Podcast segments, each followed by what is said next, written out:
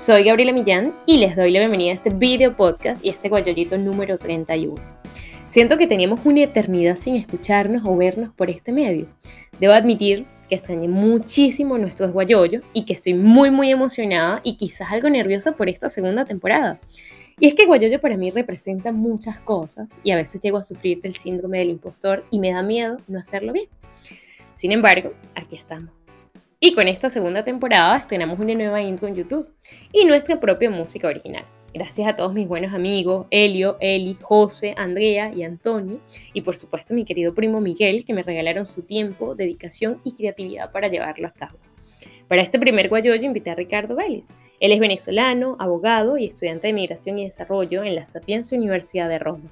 Actualmente, Ricardo vive en Italia y trabaja como operador socioasistencial de la Fundación Caritas. Este guayoyo fue para nosotros una oportunidad para conocernos, para hablar de la vida y de la migración en primera persona, pero también con una perspectiva académica, poniendo como ejemplo las migraciones forzadas que podemos encontrar en el Mediterráneo. También hablamos de cada uno de esos procesos que vimos como inmigrante, el luto, el cansancio y finalmente la aceptación. Este guayollito me llenó de ganas de abrazar a la vida, de agradecer y de reconocer también que emigrar es una oportunidad y está en cada uno de nosotros sacarle provecho a esa oportunidad y convertirnos en los mejores embajadores que podamos de nuestras tierras. Uno de los pensamientos más bonitos que hoy Ricardo nos comparte es el de intentar llevar una vida coherente, donde disfrutemos de cada una de las cosas que estamos haciendo, bien sabiendo la tele, escuchando este guayoyo o formándonos para seguir adelante. Feliz semana, gente. Y recuerden que un guayoyo es para compartir. Si les gusta este guayoyo, no olviden darle me gusta y compartirlo. Uno nunca sabe cuando anda un amigo con ganas de un guayoyo y no consigue quien se lo invite. Bienvenido a esta segunda temporada de Nos Tomamos un Guayoyo. Gracias por darme la oportunidad de conversar contigo y conocerte, porque como bien decíamos, creo que nos encontramos muchas veces, pero nunca coincidimos en tener una conversación. Y hoy en la distancia, tú en Roma y yo aquí en Rennes, bueno, tenemos este espacio para conocernos y conversar un poquito. No, gracias a ti, de, verdad, Gaby. Para mí, Guayoyo ha sido un proyecto bastante bonito, aunque de estarme muy cerca, escuchar tantas personas conocidas o sus proyectos migratorios, para mí ha sido como un punto de encontrarme a veces en esta soledad como, como extranjero. Y no, de verdad, súper encantado de participar en este proyecto. Sí, qué lindo. Bueno, a mí la verdad me tomó por sorpresa cuando en un grupo de WhatsApp dijiste que lo escuchabas y yo como, bueno, ¿quién es este que me escuche que no conozco? Me pareció súper lindo y como te dije en un momento, no sé, que sentí que me abrazabas el alma, el corazón, no sé, es, es bonito. Empiezo por preguntarte, ¿quién eres para los que no te conocen? ¿Quién soy yo?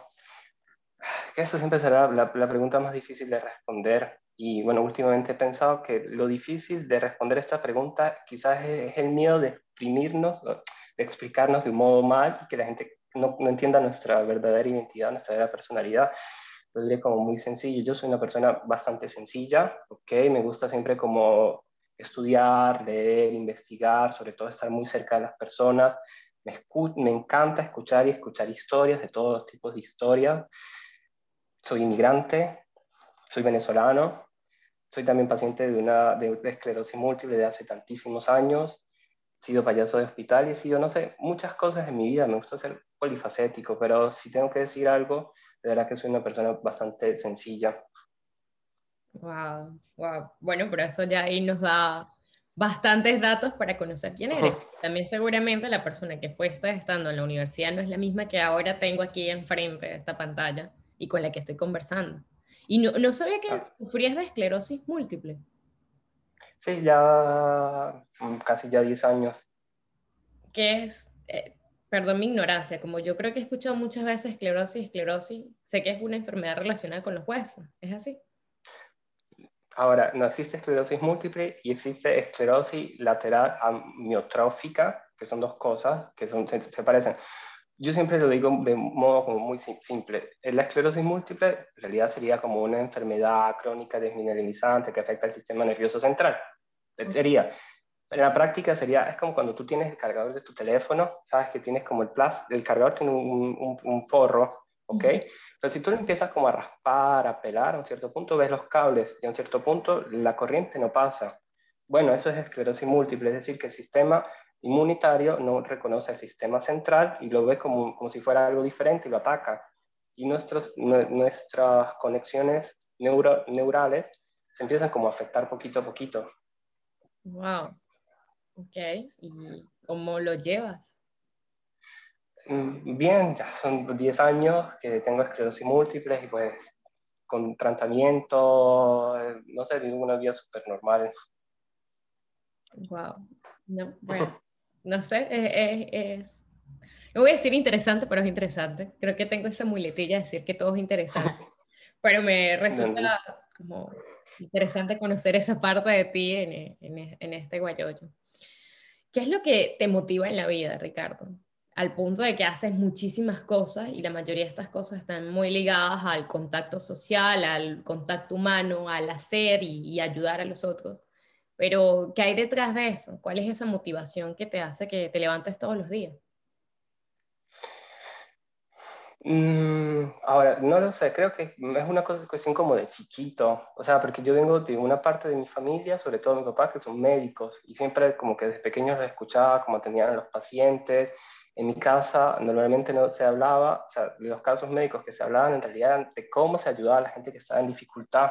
O sea, como que mi papá hablaba con un, tío, con un amigo o con un colega, no hablaba del caso normal del paciente que te paga, sino el cómo hiciste tú para poder ayudarle a, a esa persona que se encontraba en dificultad. Entonces siempre sentí como esta solidaridad de mi familia y también de la parte de mi mamá, que no son médicos, siempre estaban con ese empeño, bueno, vamos a ayudarle, vamos a echarle una mano, vamos a seguir hacia adelante y creo que fue algo que se me cultivó de chiquito, o sea, es algo para mí como una parte naturalizada, pero una parte también muy trabajada, porque al final como que lo entendí y quise como estudiarlo y trabajarlo, porque a veces se piensa que trabajar en el trabajo social es tener un gran corazón, pero es que no es verdad. O sea, no, uno se equivoca mucho trabajando en, a nivel social y es más, hay que estudiar muchísimo. O sea, para mí han sido horas de trabajo, años y años de trabajo para poder entender tantas cosas, porque no es solamente decir, bueno, eres bueno, no, es, es empeñarse de verdad, porque es una profesión. Sí. Sí, no, bueno, estoy totalmente de acuerdo contigo, pero por lo menos, porque no estudiar medicina y estudiar derecho? que es lo que... Ahora, no sé, no sé yo creo que un, poco... La influencia. un, un, poco mi vida no, no, es que no tenga sentido, sino que la vida en sí te, te cambia los rumbos. Yo en realidad siempre estuve como más interesado cuando estuve al nivel de, del colegio a estudiar sociología. Pero en San Cristóbal, o sea, nuestra ciudad donde venimos, no estaba sociología. Dije, bueno, voy a escribir en ciencias políticas. Y fue el año que ciencias políticas no abrió en la UCAT. Y yo dije, bueno, ¿qué hago? dije, bueno, me escribo en derecho, ¿qué más? Pero fue como que un, una opción un poco también como obligada, como que, bueno, quiero seguir estudiando, no quiero como perder el tiempo. Y también pensaba como que el pregrado como para después acceder a algo mucho más importante, porque sabía que no quería ser abogado, solamente quería hacer el paso sucesivo a la carrera. Interesante. Bueno, y que eso ahora te abrió la oportunidad de hacer una maestría. Sí, actualmente estoy cursando una maestría en migración y desarrollo en la Universidad de la Sapiencia de Roma, que es una, la, la universidad más grande que tiene Italia. ¿Y por qué estudiar migración? ¿Por qué, no sé, no estudiar otra cosa que te permita también ayudar, sino por qué precisamente migración? Eso también es una historia súper bonita, Gaby. ¿Por qué migración?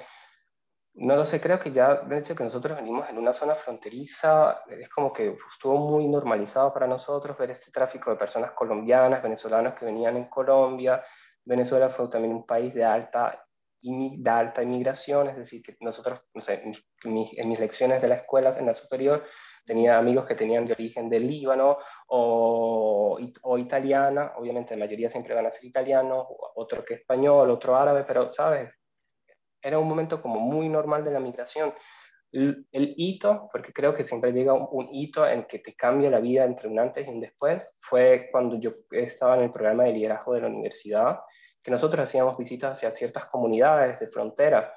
Y bueno, yo una vez haciendo visitas de casa, hablando con las personas, me consigo con una señora que era muy cerrada, Gaby, era como que sí, nos atendía, nos abría las puertas, yo sentía como una cierta un cierto sufrimiento de esta persona y le pregunto, y hice una pregunta súper sencilla que creo que con esa pregunta pues como que empezó, em, empezó todo, que yo le dije, mire señor, ¿usted dónde es?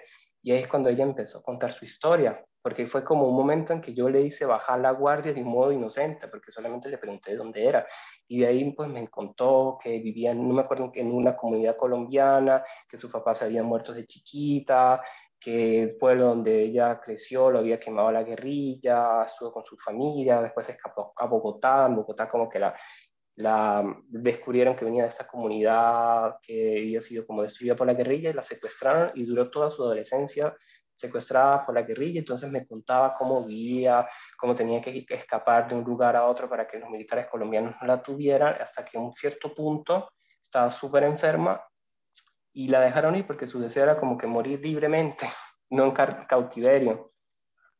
Y, y, nada, ahí empezó, o sea, estoy hablando del año 2000, 2015, que estábamos también entrando en el boom de la migración venezolana. Entonces me encontré en ese punto de que, de, de entender por qué se migra y entender lo más importante que un nuevo modo de vivir es posible, ¿sabes? Como que una nueva vida es posible. Y, de ahí como que me enfoqué más tuve otras experiencias que me fueron como que mm, ratificando lo que yo quería, tuve una posibilidad de trabajar en un pequeño proyecto para el, para el ACNUR, que es el Acto Comisionado de las Naciones Unidas, tuve la oportunidad de hacer algunas entrevistas para posibles solicitantes de asilo y algunos monitoreos.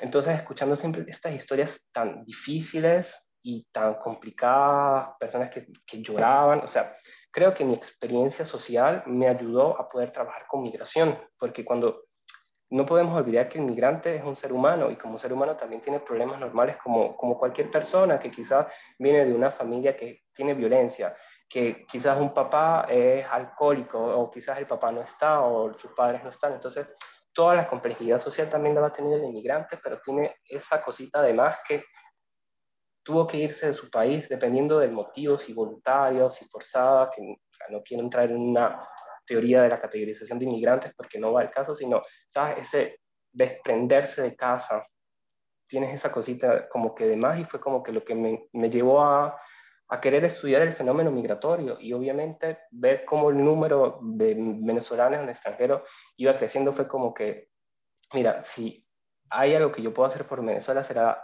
estudiar migración, porque al menos entender a la diáspora y ver cómo la diáspora puede puede ayudar al cambio en Venezuela, y no solamente el cambio en Venezuela, sino el cambio personal de cada migrante que estaba en el extranjero, porque es súper interesante cuando uno empieza a estudiar de fondo el fenómeno migratorio y no decir, bueno, migrar es solamente la persona que vive en un país donde no nació, porque no es así, es muy complejo.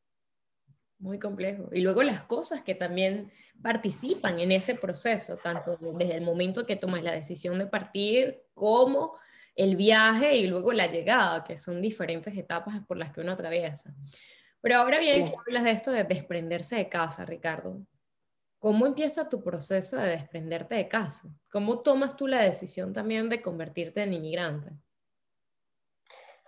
Mira, como todo fue creo que una decisión bastante difícil, este, porque estaba en ese momento como que tampoco me quería ir de Venezuela, estaba por estudiando derecho, ¿sabes? Creo que fue ese momento entre el 2000, ¿sabes? 2016 2017 que dice, bueno, creo que los cambios en Venezuela son posibles, se necesita una generación de, de de, lo siento, a veces me vienen las palabras en italiano, así que aviso, eh, todos los días utilizando un, idioma diferente, ¿sabes? Creo como, bueno, puede ser que exista este cambio, como que no me quiero ir porque se necesita gente que de hecho pichón en Venezuela, pero también había como que esas dificultades cada día, ¿sabes? la presión de que, bueno, no tienes servicios públicos, la inseguridad, y como yo te dije anteriormente, yo tengo una enfermedad crónica, que creo que fue como que al final lo que me, me dijo que sí, bueno, o me preocupo por mi salud y mi, y mi, y, mi historia, o me quedo aquí en Venezuela luchando porque creo que no soy yo la persona adecuada para quedarse, porque no estoy en una condición que me lo permite. Tuve la posibilidad de emigrar porque mi hermana hace 10 años fue migrante. Antes que empezara toda esta situación, había decidido por, por su cuenta pues emigrar, tuvo su historia migratoria, aunque se casó, tuvo su ciudadanía y yo, bueno, trabajé de lo que ya había trabajado mi hermana como, como inmigrante, porque hice lo que se llama una reagrupación familiar. Ok. De hecho, yo migré con mi mamá, nosotros nos vinimos juntos, trabajamos juntos todo este proceso migratorio. Okay. Qué bien, pero tú ya antes de eso, tú ya habías venido a Italia, antes de, de, inmigrar formalmente a Italia, tú ya habías venido. había venido, pero cuando había terminado el quinto año, que me gustó, típico turista, estuve un tiempo con, con mi hermana y era cuando nacía mi primer sobrino. Pero tenía 17 años, después ya con 24 años fue que viene todo este largo proceso de emigrar y de pensar y de cómo hacerlo.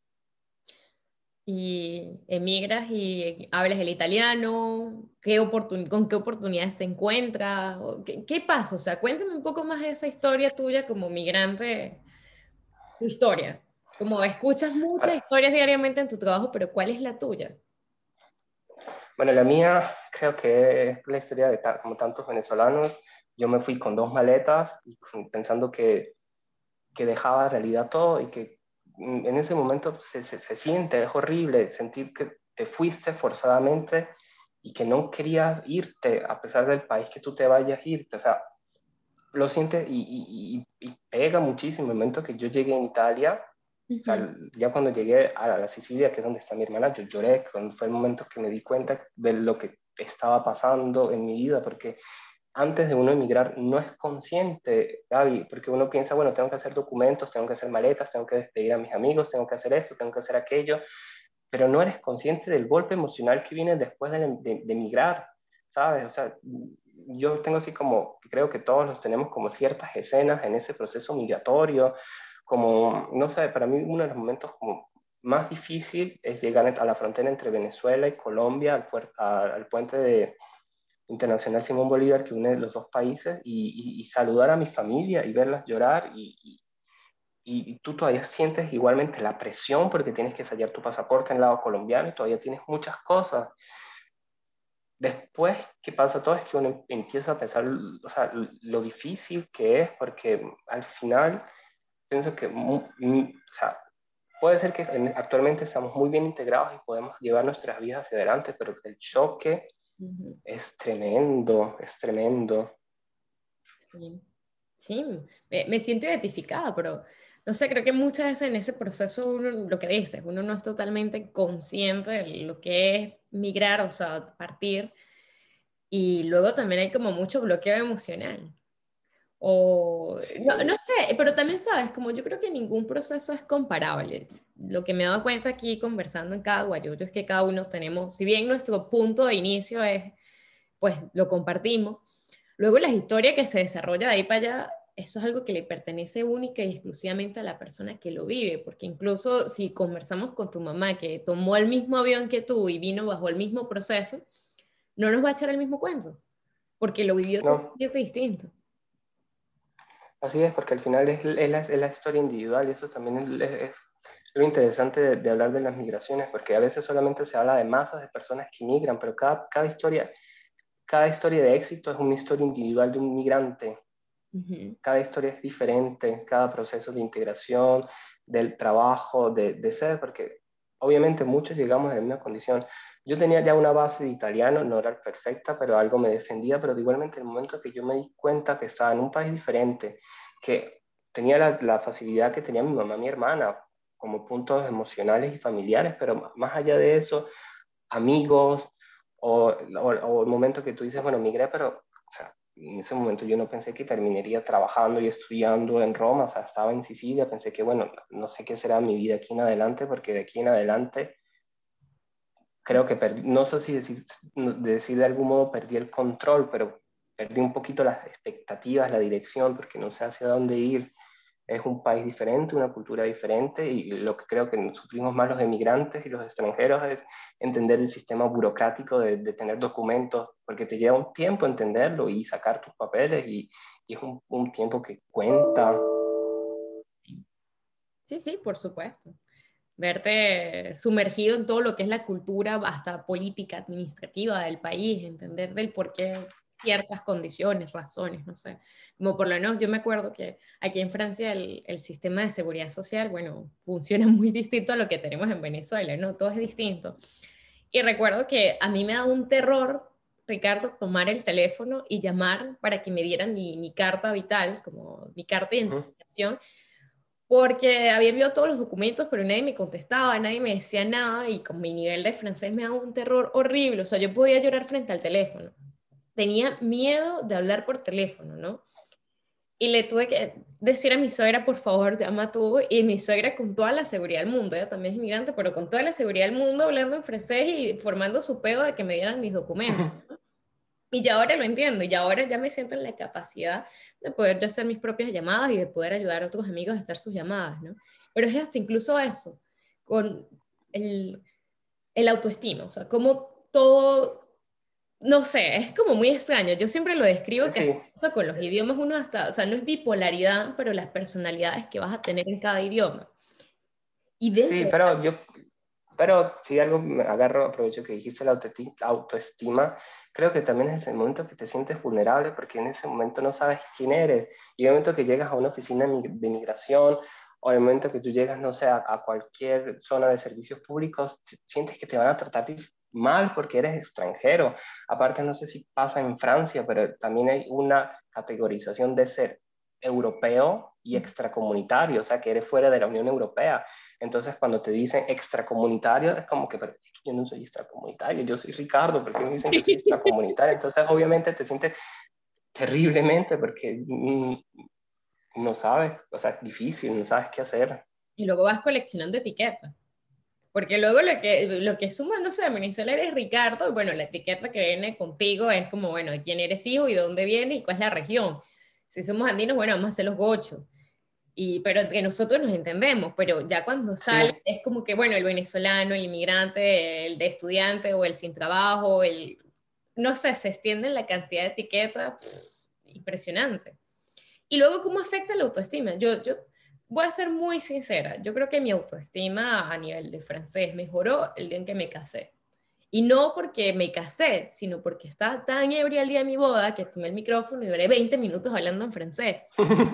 y después al día siguiente, con esa resaca horrible, que no La quería... del alcohol. Sí, pero no quería recordar porque me daba mucha vergüenza. Y medio de ese laxo me dije, ya va, pero si yo fui capaz de 20 minutos de hablar en francés, yo puedo hablar francés. Y por supuesto ahí cuando es como que, wow, el momento de luz y empiezas a esforzarte más por lo que quieres y luego eso te da un salto y, te permite como que enfocarte en otras cosas y no en la historia como triste, como, ay, emigré, no hablo el idioma, nadie me quiere, todos me odian, no, eh, eh, es un proceso necesario a pasar, creo también. Sí, es, ese proceso en realidad tiene un nombre, se llama luto migratorio. El, el momento que tú haces el luto el momento porque lo perdiste, ¿sabes?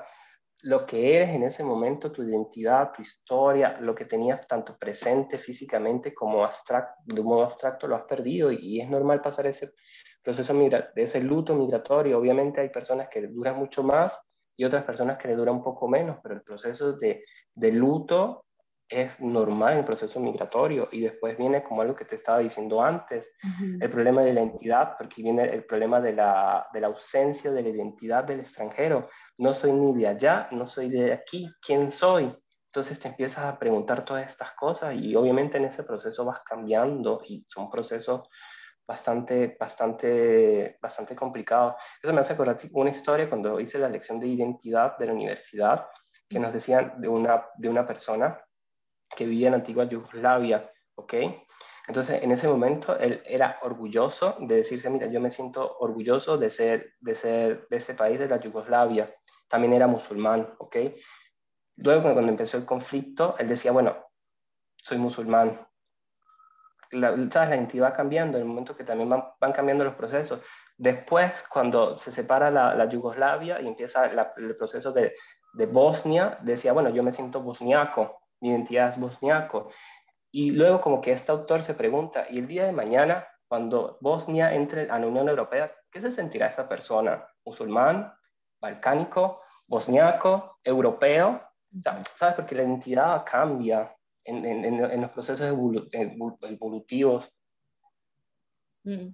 Totalmente de acuerdo contigo. Y sabes que va muy en relación con un pensamiento fugaz que tuve en estos meses poco desconectada de, todo y de nada al mismo tiempo, que estaba pensando cómo sería mi página Wikipedia, ¿no? ¿Sabes? Cuando tú te pones a, a, darle rienda suelta a tu imaginación y, llegué, no sé por qué llegué al punto de como, si tengo una página Wikipedia, ¿qué diría? ¿Por dónde empezaría?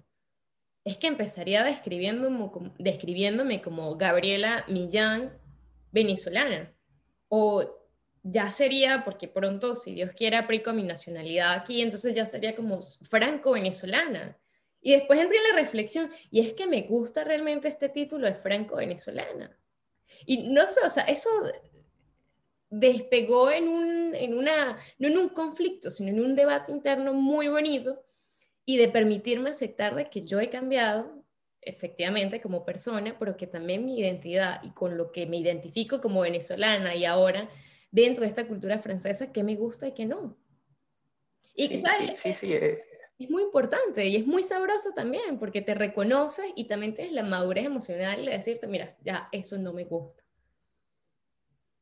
Exacto, y tu identidad es esa, no es que eres mitad venezolana, mitad francesa, tú sigues siendo Gabriela Millán, no es que ahora es el 50% francés, 50% venezolana, y eso también en la misma clase que tuve, la misma clase de identidad, hubo un caso similar con otro autor que venía del Irán y estaba en Francia, y le decían, pero usted en el fondo, ¿qué es lo que se siente? ¿Se siente más francés o se siente del Irán? Porque él respondía así, no, yo me siento, soy yo, mírame, soy yo. Viví en Francia toda mi vida adulta y obviamente hubieron, tipo, decía, hubieron palabras que nunca aprendí en, persa porque me fui y no logré aprenderlas, pero igual me siento parte de, de, Irán y soy también persa. Entonces, ese es el problema, que nosotros buscamos siempre el modo de crear la etiqueta y la categoría, y a veces ni siquiera es por maldad, sino por el simple hecho de poder entenderlo, porque nosotros en el que tenemos una categoría sentimos que tenemos el control y sentimos que podemos entender ese proceso, porque si yo te digo, bueno, soy yo, voy a seguir buscando, pero tú eres mitad italiano, mitad venezolano, no, soy, yo, no, sí, soy las dos cosas al mismo tiempo, no sé cómo decirlo. La, la pertenencia a algo también, porque es que necesitamos sentirnos parte de, ¿no crees? Sí, Exactamente, la identidad siempre está vinculada hacia la pertenencia y por eso fue lo cuando yo puse el caso de qué se sentirá esa persona, se sentirá europea, se sentirá musulmán, se sentirá eh, balcánico, porque nuestra, nuestra, lo que nosotros sentimos pertenecer es, es, parte de nuestras identidades. Sí. Pero bueno, ahora tú como especialista en migración, que yo sé que es así, ¿cuáles son los procesos en, en ¿Cómo podemos llamar, así como me dijiste hace rato, que bueno, que existía el luto migratorio, qué otras etapas eh, son parte de este proceso? O sea, si las puedes llamar, no sé. Mira, creo que después de, otra, de la etapa del luto migratorio viene la etapa del cansancio, del migrante cansado. Y es eso lo que nosotros también hablamos, el momento que tú empiezas a trabajar en un país sin nada, sin idioma, sin redes sociales, sin documentos, a un cierto punto hacer estas cosas y más empiezas a sentir un cansancio, un cansancio físico, un cansancio emocional que antes no tenías. Entonces, parte, y es, y es así, porque te empiezas a sentir como cansado, decir como que, bueno, yo no voy a poder, esto no es para mí, yo sigo luchando con un sistema burocrático que no es el mío, con un idioma que no es el mío, con un trabajo que, que quizás lo único que estoy es metiendo mi físico, porque a veces el primer trabajo que uno consigue es un trabajo que tiene que meter el físico como un como camerero o, un self-service, ¿sabes? Que el cuerpo es lo que te sirve para trabajar más allá del intelecto. Y también pasa esos procesos. No sé si en algún momento tú te sentiste que agotaba con todo tu proceso. Sí, sí, por supuesto. Quería decir ya, no más, no me gusta. pero bueno, son procesos. Pero a ver, después viene el luto. Inmigrante, migrante cansado Luego a eso, ¿qué le sigue? Mira, no es que sea, porque al final como trabajamos con seres humanos, ¿sabes? no es que es una cuestión de máquinas. Esto va puede que el cansancio llegue primero después del luto, puede que el luto llegue primero después del cansancio, puede que el cansancio se manifieste en años o el, o el luto, pero en algún momento puede que pasen estas cosas, porque son fenómenos también humanos y sociales y cada ser humano responde de un modo diferente la decisión de emigrar es diferente, el modo también como eres diáspora es muy diferente, porque quizás nosotros los venezolanos tenemos un gran sentido hacia la diáspora y nos volvimos seres transculturales y esta transculturalización nos permite ser muy vinculados con, Venezuela. Obviamente habrán venezolanos que están ya más desvinculados de Venezuela, pero la gran mayoría tenemos muy cerca de Venezuela. Si tú hablas con otros países y otras culturas extranjeras, te das cuenta que no existe ese nivel de apartenencia, de ese quiero ser un ser transcultural, porque cada proceso es diferente. ¿Pero qué es ser un ser transcultural? ¿Qué es ser un ser transcultural? Es eso, llevar tu cultura más allá de otra cultura diferente, ¿sabes? Cuando tú dices, bueno, yo me sigo comiendo mi arepa, quizás no en las mañanas, pero continuo a comer mis arepas, ¿sabes? Continuo a, a, escuchar mi música, eh, todavía estoy pendiente de las cosas que pasan en Venezuela y me afectan. ¿Sabes? Es, esa transculturalidad, es decir, bueno, soy esto y, y, también lo quiero ofrecer en mi comunidad de acogida. ¿Y tú en qué etapa te sientes, Ricardo? Si te pudieras describir o situar dentro de tu proceso migratorio ahora, ¿cuál sería eso? ¿Cómo describirías eso? No, no, o sea, yo creo que ya hace unos meses y sentía el cansancio, porque es un momento de volver a hacer mi, documentación, renovación, búsqueda de trabajo, entonces sí, hubo un momento que me sentía súper cansado física y, y, emocionalmente.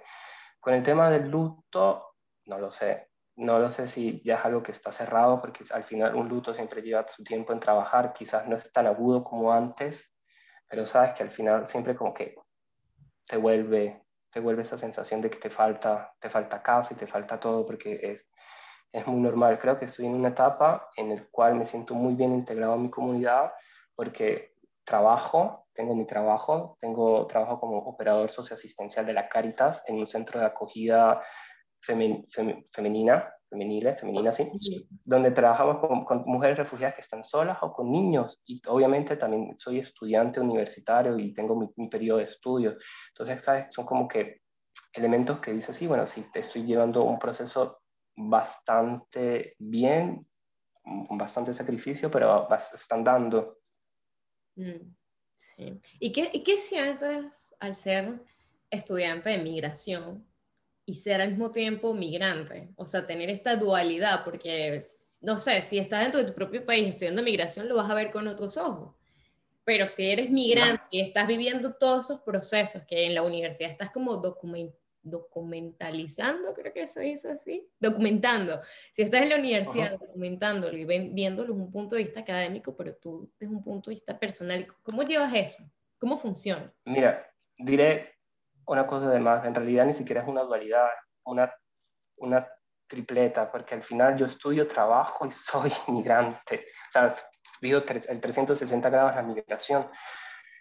Es a veces bastante difícil porque en ciertos momentos como que quieres también hacer algo diferente mentalmente, ¿ok? Porque mucho de las mismas cosas no es muy bueno, pero creo que, no sé, tengo, diría, una elasticidad, soy un poquito más... Eh, holístico, sí, en, en, percibir las cosas, o sea, como que miro las cosas de un modo muy diferente.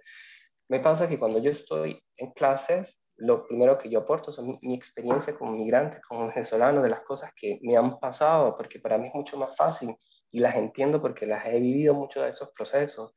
Por ejemplo, eh, el viernes tuve una de mis últimas clases de, de la maestría, porque ahorita tenemos que empezar con el tema de las pasantías y la tesis, y una de estas últimas clases la estuvimos con uno de la, de la oficina del Fondo Agrícola del Desarrollo para la ONU, que nos estaba dando la lección sobre remesas, una lección técnica sobre qué son las remesas, tipos de remesas y cómo la diáspora puede hacer, cómo puede proyectar la diáspora las remesas para hacer proyectos de desarrollo en los países de orígenes.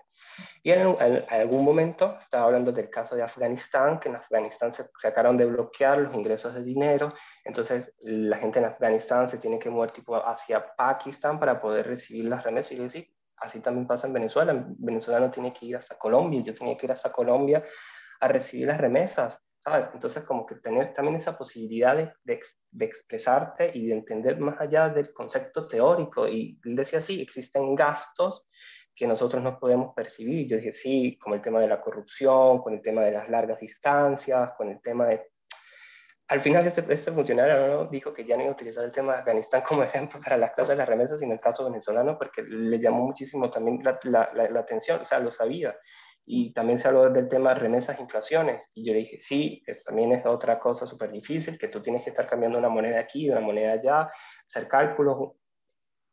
Entonces te permite eh, como que tener esa visión y cuando yo trabajo me permite como que unir tanto la parte mm, eh, académica como la parte práctica, porque en el momento que yo tengo uno de mis asistidos que los escucho, digo, mira, yo también pasé por el mismo proceso, sé lo difícil que es, pero mira, podemos trabajarlo así, de este, de este modo, como que me permite dar sí, un consejo muy humano de la experiencia, pero también un, un, una opinión muy técnica. Sí, con conocimiento, con... Es como experiencia, conocimiento, que luego forma otro tipo de, de algo que pues una ayuda más directa. E incluso en las clases creo que humaniza, aterriza como todos esos conocimientos que estás viendo. A mí me pasa mucho en mis clases, ¿sabes? Puedo describir que los estudiantes franceses no son, y los profesores franceses no son muy abiertos al debate constante y a, y a la pregunta y a la respuesta y a la pregunta. No, no, como a que un auditorio se llena y en dos horas una o dos preguntas van a surgir, ¿no? Y me pasa a veces en mis clases que cuando los profesores empiezan a hablar de Latinoamérica o empiezan a hablar de otros países, pero no incluyen Latinoamérica, como por la, el lunes tuve una clase sobre estrategias urbanas, ¿no? Y la profesora hablaba que el futuro de lo que van a ser las estrategias urbanas o de, de ese nuevo modernismo se encuentra en África y en Asia. Y ella repetía constantemente África y Asia, África y Asia. Y hubo un momento que yo dije, sí, pero ya va, o sea, porque no está hablando de Latinoamérica si en Latinoamérica necesitamos mucho una estructura urbana? O tenemos ciudades sobrepobladas o espacios con o sea, que son invasiones, con, no sé, hay una realidad tan compleja a nivel de urbanismo en, en Latinoamérica que tiene que ser incluido. Y es más, en su cifra ella decía que actualmente un billón de la población está en comunidades urbanas, pero esta cifra era entre África y Asia. En ningún momento incluía Latinoamérica. Yo era como mi, mi sentimiento ahora, no solo como venezolana, sino como latinoamericana, en el que quiero también sentirme representada. Entonces, cuando la, le, preguntaba, y este intercambio era también una manera de, traer a tierra algo que, que, que estaba sucediendo. Totalmente de acuerdo, me pasa mucho porque, o sea, mi maestría es migración, obviamente mucho más especializada sobre el Mediterráneo, porque obviamente es la zona que afecta directamente a la Unión Europea en temas migratorios, pero yo muchas veces siempre tengo que reportar el caso venezolano, los números de los casos venezolanos, decirme, pero que también pasan cosas en otras partes del mundo y esto es una maestría sobre migración. Mis compañeros de clase lo agradecen muchísimo y mis profesores también porque les doy como que otra opinión y un modo para poder como haber un modo de comparar las situaciones. Pero es verdad, el problema es, creo que pasa mucho quizás a la Unión Europea o quizás solamente en Italia y Francia, para no generalizar, es el hecho de que se habla más de, de, las cosas que pueden afectar directamente a los países y obviamente África y Asia son zonas que te van a colegar directamente a ti. América Latina está al otro lado del, del Atlántico, entonces como que no te afecta directamente. Quizás podría afectar a Estados Unidos y Canadá, que pueden hablar más de Latinoamérica que, que políticas directamente hacia África, porque al final lo sabes mejor que yo, porque es politóloga, que entra un, un poco la geopolítica. Y la geopolítica al final tiene un modo de, de cómo piensa políticamente la, la, persona en su país de origen. Sí. Que dice que América Latina no me parece relevante como me lo puede parecer el norte de África, Medio Oriente y el sudeste asiático. Y luego también todo, todo eso, o sea, cómo hasta el punto de vista de una ayuda social se convierte en una técnica o, o atrás de eso hay una estrategia geopolítica, como por lo menos el afán de los países desarrollados en ayudar a través de agencias de desarrollo, de organizaciones y todo esto, ayudar a los países de África y Asia. Y es porque eso también establece una conexión estratégica geopolíticamente hablando. Pero la cosa, Ricardo, lo que me pasa a mí es que me siento en una clase y estoy abierta a querer saber más. Y por supuesto, también quiero ver cómo esto que estoy aprendiendo aquí lo llevo a nuestros países. Y cuando no me siento representada, me empieza a generar como ruido y quiero preguntar. Y bueno, los profesores también como que lo agradecen algunos y otros sencillamente se quedan como, bueno, no estaba preparada que esta señorita, que no venezolana, viniera y, y le pusiera sobre la mesa otros, otros escenarios, otras cosas que están pasando. Mira, Ricardo, pero ahorita ya que tocaste este tema del Mediterráneo, la inmigración mediterránea, ¿qué, opinas de eso? ¿Cómo, te sientes de trabajar también con este tipo de migración? Que es tan ajena y tan diferente, por lo menos, al tipo de migración que somos los venezolanos, porque eso también hay que explicarlo, que nosotros somos otro tipo de migración muy, no ajena, pero distinta a lo que pasa en el Mediterráneo. Sí, sí, siempre somos migraciones forzadas, pero son procesos muy diferentes. Ahora, el Mediterráneo es una zona muy interesante porque es una zona rica culturalmente, porque es una zona que realmente une al mundo, une esta cultura del Medio Oriente, esta cultura del árabe, pero también estas culturas étnicas del África y nuestras culturas desarrolladas europeas de origen romano o de origen griega. Entonces el Mediterráneo históricamente siempre ha sido una zona de, de encuentros y de, de, cruzar fronteras. El Mediterráneo siempre ha sido eh, la frontera de agua que conecta al mundo. Es un, un, lugar muy, muy interesante como, como, como, zona. Y es una zona también que entra muy en las diferencias entre el norte de Europa y el sur, que está África. ¿Ok? Entonces tienen también es, estos temas de encuentro. Ahora, ¿qué pasa? Hay que tomar una primicia. Nuestra, nuestra e, década y este siglo seguramente será más conocido como el siglo de las migraciones. Se está hablando más de la época de las migraciones que de cualquier otra cosa. Sí, el cambiamiento climático es un tema importante, las transiciones climáticas también es parte de, nuestro, de nuestra época, pero también es una época de migraciones, porque el mundo está cambiando con las presiones migratorias. El mundo el 4% del mundo es un emigrante, porque solo, somos 200 millones de personas que hemos tenido la posibilidad de emigrar y superar las barreras, porque los países siempre buscan de algún modo cerrar sus fronteras y no aceptar las migraciones, ¿ok? Y porque son temas muy complicados, desde políticas de estados de seguridad que ven la migración como un problema de seguridad, a políticas de, bueno, sí me sirven, a temas de integración porque la migración siempre está ahí como un punto fundamental para hacer política, porque tarde o temprano un político va a estar o a favor o en contra de las migraciones.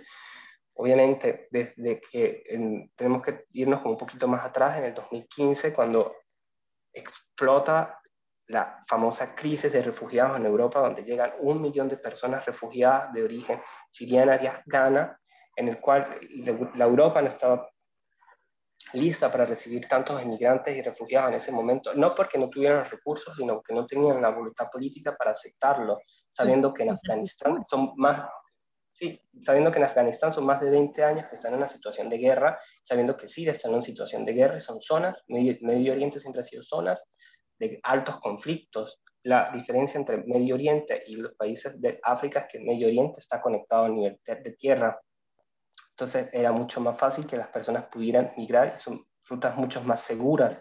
Desde ese momento, la, la Unión Europea ha empezado a hacer las políticas de, de, externalización de las fronteras, que no sé si sabes qué es el externalizar la frontera. No. ¿Ok? Tenemos, tenemos que pensar que, tienes que pensar que los países de la Unión Europea tienen el derecho del libre tránsito, es decir, que no existen fronteras internas dentro de la Unión, existen zonas fronteras que limitan con las otras regiones del mundo. ¿Qué pasa? Para poder hacer estas políticas de contención de grandes números migratorios, empiezan a externalizar las fronteras, es decir, que sus fronteras ni siquiera terminan donde hacen límite con un país, sino que va más allá de ese país.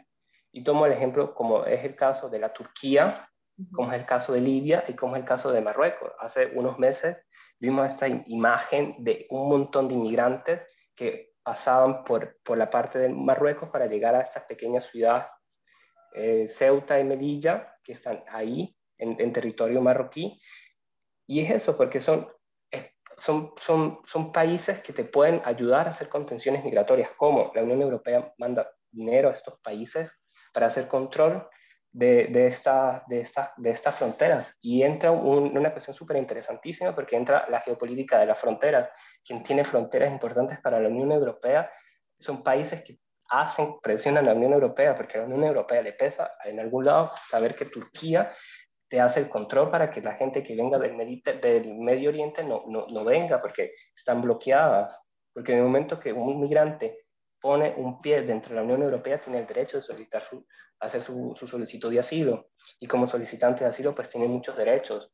¿Ok? Entonces, es, esa lucha. Y obviamente el problema más allá de la migración es, dependiendo de cómo nos podemos enfocar, al final es gente que en algún modo tiene la necesidad de irse, porque es tan válido la persona de África, de una parte de África que se tiene que ir porque ya la pobreza es endémica y, y, es normal, no podemos decir que es un migrante económico, una persona que quiere trabajar poder ayudar a su familia en su país de origen y a ver un futuro, y es un derecho legítimo, como quien puede escapar de una situación de guerra como el Medio Oriente. Entonces, como que olvidarnos que más allá de, inmigrantes son seres humanos y, y, tienen todo un montón de historias y un montón de cosas muy buenas, porque yo al final trabajando cada día con, con migrantes me doy cuenta que no importa como tanto la cultura, al final somos seres humanos y somos, queremos como las mismas cosas. O sea, a mí me ha pasado no sé, hablando con familias kurdas y nada, me, me cuentan cuando su hija se casó, cómo se casó, sus nietos que los quieren ver. Entonces dice, bueno, sí, pero es un kurdo, pero al final también es un ser humano. O sea, no importa si, si es kurdo o si viene de la Nigeria o si es una persona siriana, obviamente tiene la riqueza cultural de ser diferente, que es preciosísimo, pero al final también tiene muchas cosas iguales a nosotros. O sea, yo me acuerdo trabajando con menores extranjeros no acompañados que eran de su mayoría chicos que venían del Egipto, que me, me decían, no, mira, me gusta el Egipto, nosotros tenemos estas cosas, me contaban de sus familias, cómo estaban, eh, cómo estaba la mamá, que la mamá preguntaba, pero al mismo tiempo yo decía, mira, pero tenemos que estudiar, recuerda que tienes un examen para la escuela, recuerda que tenemos que ir al médico hacer estas cosas. Y los problemas también de un adolescente normal, o sea, porque a mí a veces en el trabajo, trabajando en con menores extranjeros no acompañados, pues tenía que como preparar también las cenas y te das cuenta que también son adolescentes que te hacen la pataleta de, 17 años que no quiere comer eso. Pero tienes que lidiar además el problema cultural, porque es que te hace la pataleta porque quiere esa cosa cultural. Y dices, pero, ¿sabes? No es posible, tenemos que ir como que regularnos, porque al final son personas, son seres humanos, no podemos olvidarnos de, de eso. Sí. sí, creo que esa es la premisa más importante, que somos seres humanos. Y como tú, lo que dices, la tripleta de que lo, lo estudias, lo trabajas y lo vives también.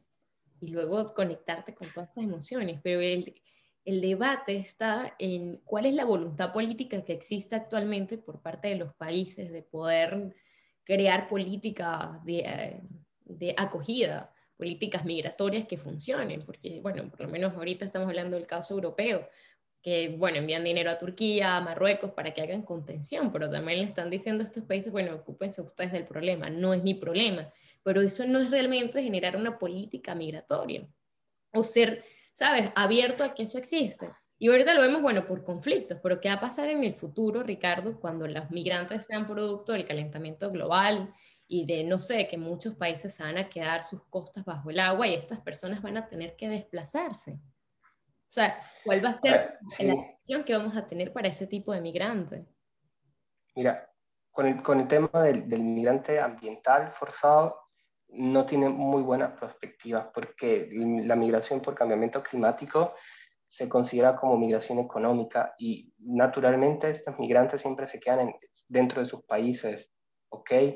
Pero el problema ni siquiera es como que la categoría, sino el modo como nosotros enfrentamos la migración, porque de un lado, y es noto, y siempre hablando del caso europeo con el Mediterráneo, Italia al menos es uno de los países más viejos del mundo que la gente hace menos hijos, es decir, que en un futuro en Italia, al momento de, hacer un nuevo cambio o una nueva transición demográfica, habrá muchas más personas viejas que jóvenes. Y es decir, que el Estado italiano va a tener que gastar mucho más en pensiones y de dinero que la gente no está trabajando. Y entonces, son muchísimas dinámicas interesantes que se pueden hablar con el tema del fenómeno migratorio, pero es como pensarlo muy bien. Y si te digo una cosa, algo que pone en conflicto a la Unión Europea, al sistema europeo en derechos humanos, en, comunidad, en igualdad, en solidaridad, es el tema de la migración, porque no se meten de acuerdo. Ves países como Dinamarca, como Polonia, la misma Hungría, República Checa, que son antimigrantes. Tenemos países que tienen que hacer aceptación de inmigrantes porque son fronteras que sufren más de la, la, llegada de estos inmigrantes, como son Grecia, Italia, España, Portugal, porque son, los, son, son, las zonas de entrada. Y es un sistema en el cual se pensó en su momento, el sistema europeo es un sistema que se, se pensó en su momento de migraciones individuales y no masivas, porque en principio sabemos que la Unión Europea es una gran comunidad de igualdades, que todos los países miembros tienen los mismos derechos. Pero, no sé, pregunta, desde reflexión, ¿cómo hace una persona para saber cuál es su país, el país de la Unión Europea, en cuál pedir su protección de asilo? Es decir, yo puedo pedir asilo en cualquier país de la Unión Europea, si me lo cancelan, si no me lo dan en Italia, me puedo ir en España. No, porque existe un sistema europeo que me dice que el primer país de ingreso es el país responsable para mi solicitud de, asilo. Entonces ahí te das cuenta que obviamente países que no son fronteras hacen presión para que este sistema continúe porque no van a recibir migrantes porque no los quieren y dejan en más, más, más presión migratoria a países como Italia, España y Grecia, sobre todo en Grecia, que están los, gran, los grandes campos de refugiados, que no se hace, que sería más sencillo tener políticas de distribución de cuotas a nivel de cuántas personas habitan en territorios locales y dar una cantidad de, de migrantes y sanar esa parte de, de tener miles y miles de inmigrantes bloqueados en, en, la Grecia. O sea, últimamente se está hablando sobre, sobre el Afganistán, sobre cómo están llegando refugiados por el tema de la cooperación internacional. Y son tan afganos los que están viniendo en aéreo en la Unión Europea como que ellos olvidados en, en las islas griegas, que tienen años sufriendo en campos de refugiados por un, por un reconocimiento del país que no lo da, su capacidad burocrática no lo da para hacer el reconocimiento y evaluar cada caso a nivel singular. Qué interesante, qué interesante todo esto que estás contando, Ricardo súper interesante y que también al mismo tiempo estos países que hablan, Portugal, España, Italia y Grecia, son los países más afectados económicamente o con unos índices de desempleo altos o la población joven que no consigue insertarse laboralmente o los salarios, o sea, que no compite con el resto de países del norte de Europa. Entonces, eh, exacto, es, eh, sí, es, es, interesante, es súper complicado. O sea, por eso estudia una, una maestría en migración y desarrollo, porque al final la migración te da la capacidad de hacer desarrollo, ¿sabes? Como yo te lo estaba diciendo, existen comunidades en las cuales se organizan, la diáspora, digamos un poco más rica o que ha tenido la capacidad de ahorrar, se organiza y hace proyectos de, de, de inversión en sus países de orígenes. Entonces ves como la diáspora trabaja en, su, en país de acogida, paga las tasas, es integrado y al mismo tiempo tiene la posibilidad de hacer desarrollo en su país de origen. Entonces son dinámicas muy interesantes. Sí. Sí, es lo que, o sea, bueno, creo que a todos los venezolanos ahorita también lo estamos viendo, con el proceso de que no solamente llegamos y nos establecemos y ya está, no, es como nuestro salario se divide y ya no solamente enviar remesas a Venezuela, sino quizás en otros países donde están familiares y la economía no va tan bien. Entonces, es como un foco de desarrollo en muchas direcciones. Pero a ti, Ricardo, en lo personal, ¿cómo haces para mantenerte automotivado al trabajar con realidades tan complejas? ¿Cómo trabajas tú esa automotivación o esas ganas de seguir adelante y no, no sé, no tirar la toalla y cambiar de, de, de, de bando, cambiar de profesión? No, lo sé, creo que ha sido un, proceso también de día a día, ¿sabes? Vivir como un día a la vez, porque como yo te dije, empecé desde muy pequeño el interés del trabajo social, pero eso fue porque de pequeño empecé con, como scout, eh, lo siento, entonces desde pequeño estaba ya relacionado con, a contextos sociales. Fui doctor jazz, fui payaso de hospital, trabajé en comunidades, hospitales, zonas psiquiátricas. ¿Sabes? Ya en Venezuela había empezado a, a, hacer trabajo contacto a nivel de contacto social, a pensar, a reflexionar. En ese momento, obviamente, quería como que dejarlo, lo seguía, porque entendí que era como que un sentido de pertenencia. ¿Qué me motiva? No lo sé, creo que la posibilidad de hacer un contacto muy humano es tener la posibilidad de siempre estar en contacto con personas y aprender de las personas, porque el trabajo social te permite aprender muchísimo de cada persona que, que, que te encuentras, te permite experimentar, te permite ser quien quizás en otro tipo de trabajo mucho más formal, mucho más, mm, no, quizás mecánico o tiene otra lógica, pero cuando trabajas con el tema social es parte de, de nuestra vida, porque al final el ser humano es un ser social y si no nos preocupamos cómo están nuestras sociedades, qué futuras podemos tener nosotros como sociedad. Sí, efectivamente. Pero, ¿y también qué haces cuando no tienes ganas de hacer nada? Cuando no tienes la, motivación. Lo, más importante cuando tengo motivación es como dejar las cosas en el sentido de no pensar en el trabajo o en la universidad, sino como pensar como un momento en mí, como que qué quiero, qué estoy pasando. Siempre intento también como hablar como con un amigo que me dice, no, mira, no te rindas, has hecho esto, puedes seguir haciendo muchas más cosas, porque, ¿sabes? Es muy humano y hay momentos, y yo lo digo a veces, me siento muy chiquito en mi trabajo porque me siento que soy una pequeña cosa y todo lo que acabo de contar es algo que yo me voy a enfrentar con mi trabajo porque consigo las personas que, tienen, que han sido víctimas de traficantes, conflictos armados, gente que ha pasado en barcas al Mediterráneo.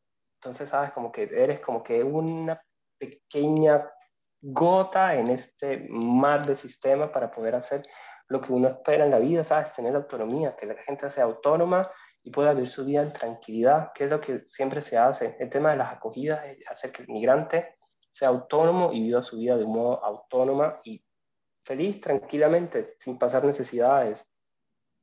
Qué lindo.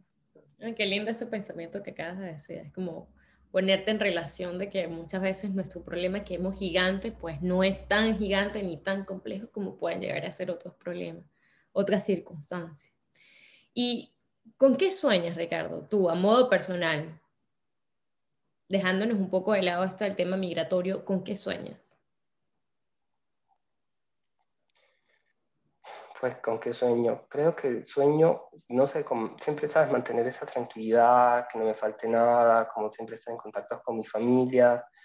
No sé, creo que como ya he visto tantas cosas y he vivido tantas cosas, me doy cuenta que muchas veces como que nuestras aspiraciones, sabes, como que al mismo tiempo son como que nuestras mismas presiones y a un momento nos damos cuenta que cuánto valen la pena tantas aspiraciones que, que quizás ni siquiera son naturales, son hasta presiones sociales el hecho de que dices, bueno, mm, me estoy graduando, necesito tener un trabajo que sea acorde a mi nivel de estudio, y sabes, sientes esa, esa presión que dices, pero ¿por qué tengo ese tipo de presión? Son muchas presiones, como que, bueno, sí, personalmente me gustaría en un futuro trabajar en el tema de la cooperación italiana para proyectos de desarrollo en América Latina, o sea, como una aspiración personal.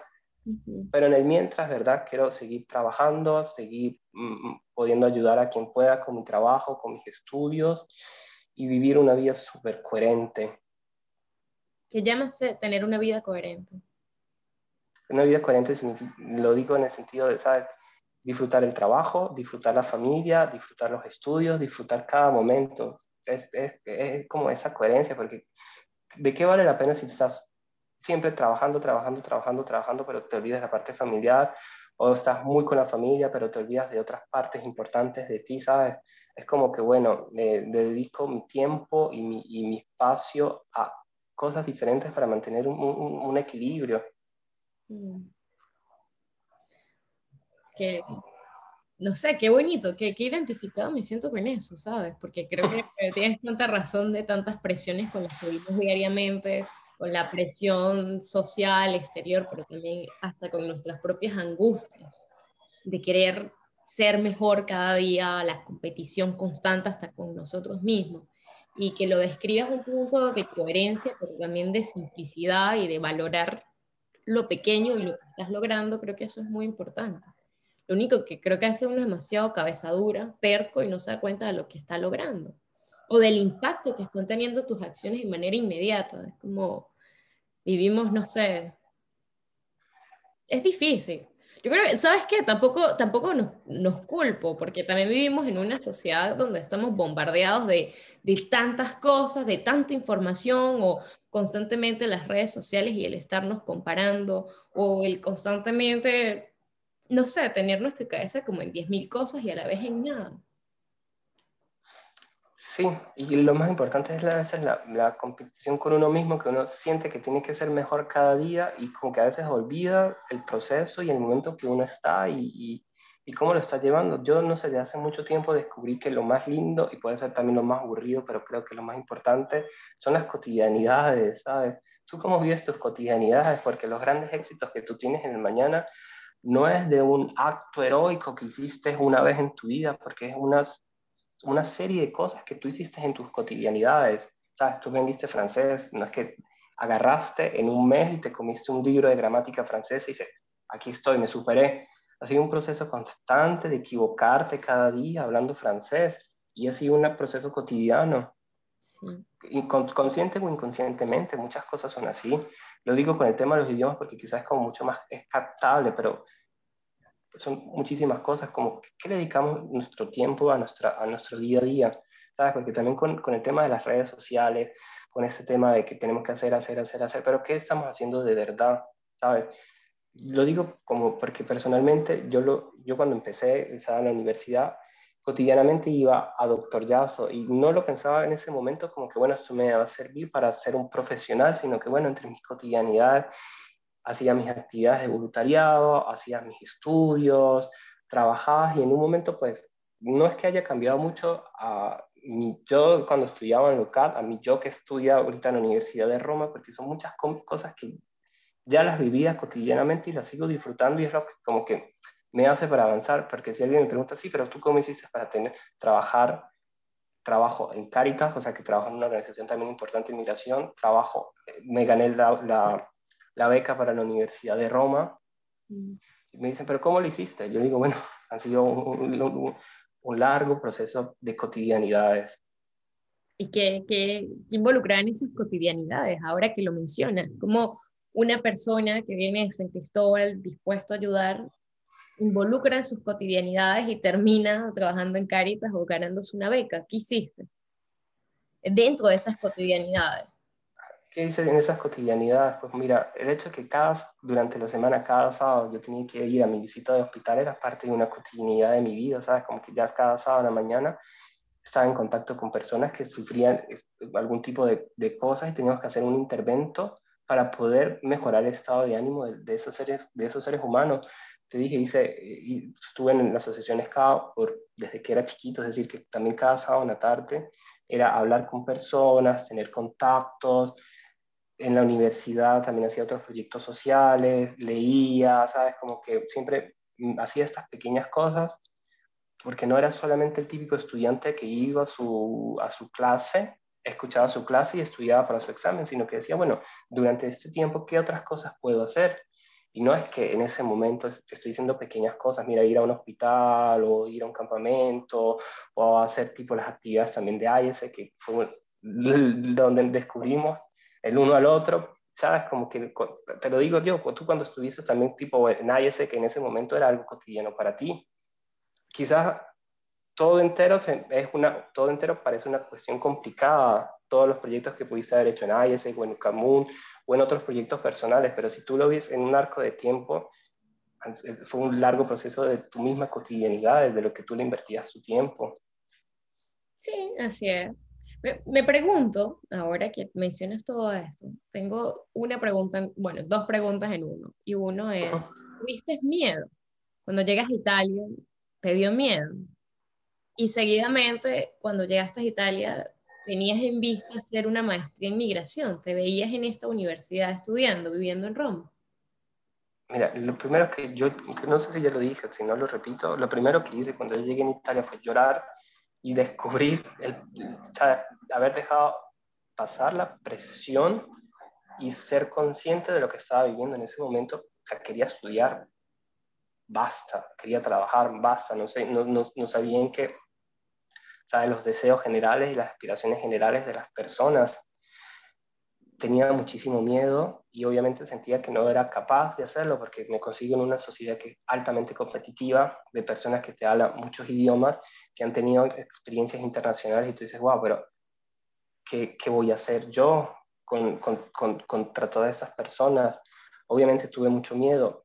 A mí lo que me ayudó fue como que mi primer intercambio, porque antes de ir a Venezuela yo tenía un intercambio de voluntariado en una escuela como profesor de español, ¿sabes? Daba clases de español y pues el hecho de, ¿sabes? Vivir con una host family, aprender el idioma directamente con la familia, vivir en una ciudad donde no estaba con ninguno, porque estaba en el norte de Italia, mi familia está en el sur fue también un proceso, para mí el intercambio fue un proceso de resiliencia y de empezar a, conocer Italia. Y el momento que empecé a, a, ir conociendo personas desconocidas, fueron como mis amigos, fue lo que me ayudó a dejar de tener tanto miedo. En el momento que empecé a conocer personas, que, me empecé, que empecé a hacer otro tipo de actividades. Para mí este voluntariado fue importante porque conocí también mis mejores amigos italianos. Entonces, sabes, fue como que hablar con ellos, tener como que un, al menos dos personas que te pudieran escuchar, te, te, va quitando esos miedos porque te das dando cuenta que no estás solo y que al final lo mismo que pasas tú puede pasar cualquier tipo de persona, un italiano o un extranjero. Entonces da muchísimo miedo, obviamente, en, ese mismo momento, pero como yo te digo, es un, un largo proceso. Cuando te das cuenta, te vas integrando y ya los miedos no pesan tantos. Sí. Total, totalmente de acuerdo contigo. Mm. que recientemente he escuchado un, un, podcast justamente que hablaban que vamos a encontrarle como el resultado de nuestra vida o vamos a ver de manera diferente, es si unimos los puntos hacia atrás. Y ahí es donde nos vamos a dar cuenta del por qué estamos haciendo lo que estamos haciendo y en dónde estamos. No uniendo los puntos hacia adelante, sino hacia atrás. Sí. Para cerrar esta hermosa conversación, Ricardo, me gustaría que, bueno, que, compartieras con nosotros un poco a quién admiras y por qué. ¿A quién admiro? Yo creo que la admiración principal siempre van a ser nuestros padres, porque son como que nuestros modelos a seguir. O sea, cuando uno llega a una edad adulta, empieza como a comprender todo lo que hicieron como que nuestros padres por nosotros. En un cierto punto mi papá también fue emigrante, en el sentido que de San Cristóbal empezó a trabajar en Caracas como médico y empezar de cero en Caracas.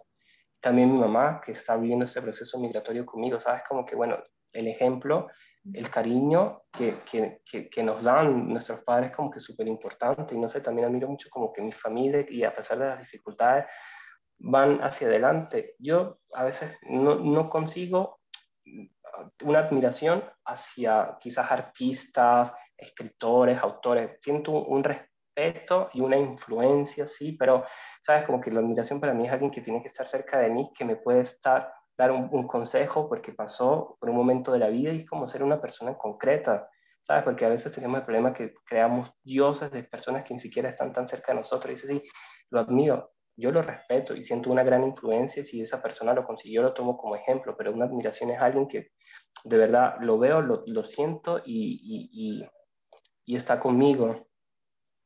Qué bonito. ¿Sabes qué me doy cuenta?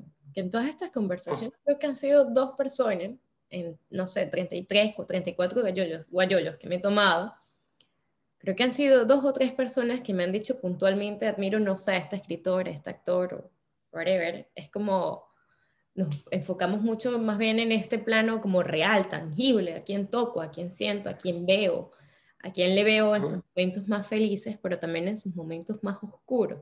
Y en este caso, pues que mencionas a la familia me parece precioso. Me parece simplemente precioso. No sé si quieres compartir con nosotros una canción, un libro, una película, algo que en este momento te inspire, te, te llene de buena vibra y, no sé, que quieras comunicar, compartir con esta comunidad preciosa que es de Nos Tomamos un Guayoyo. Ahora, una canción así súper buena vibra, que no sé, que desde que salió la escucho mucho, no sé, también en mis momentos de dificultad es Un día más de Carolina Smith con acapela, o sea que no sé, es también muy, muy venezolana, el estilo muy venezolano de la canción. Me gusta muchísimo eh, esa canción, me da, me da muchísima buena vibra. Un libro que podría mm, recomendar, sobre todo de temas de migración, es eh, Mil espléndidos soles de un escritor afgano que ya en los años de los 90 cuenta un poco la historia de dos mujeres afganas en el momento del proceso del, gobierno talibán. Es bastante importante como tener esa óptica de un escritor y poder como que percibir qué está pasando también en Afganistán, porque es el tema del momento, o sea, es lo que está pasando ahorita. Y una película es La vida antes sí, creo que así en español, de Sofía Loren, que es prácticamente parte de lo que puede ser mi trabajo. Es esta señora anciana que acoge a un menor extranjero no acompañado.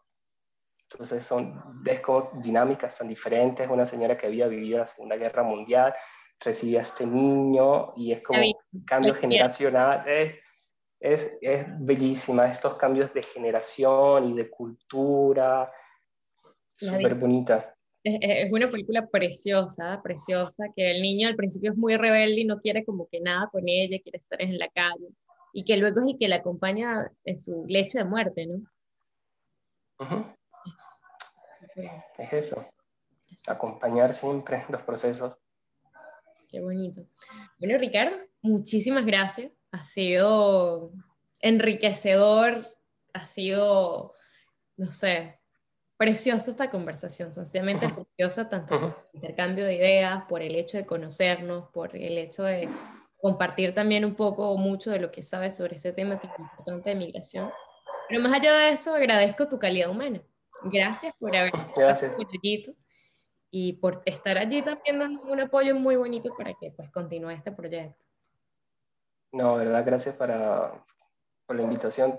te lo juro que antes de conocerte escuchaba el guayoyo porque era como que para mí personalmente era el único contacto con mi cultura, porque en un momento trabajando con tantas realidades culturales diferentes, me quedé como, pero sí, yo quién soy, me hace como falta algo personalmente. Y fue como que un espacio, me lo tomé siempre como un espacio para mí, te, te lo digo la verdad. Qué lindo. es eso, Guayoyo es eso, es un espacio para, para nosotros mismos. Y sabes que ahora me pasa algo, ¿no? Como, sabes que a medida que los proyectos crecen, tienen otras necesidades.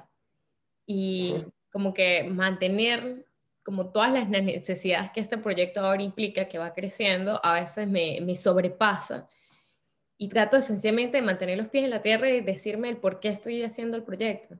Y como que va más allá de una comunicación en redes sociales, que me doy cuenta que soy nada buena haciendo comunicación social y que va más allá quizás de la estética, de cómo va la imagen, el video, el sonido, no sé. Es como mantenerme conectada a lo que es.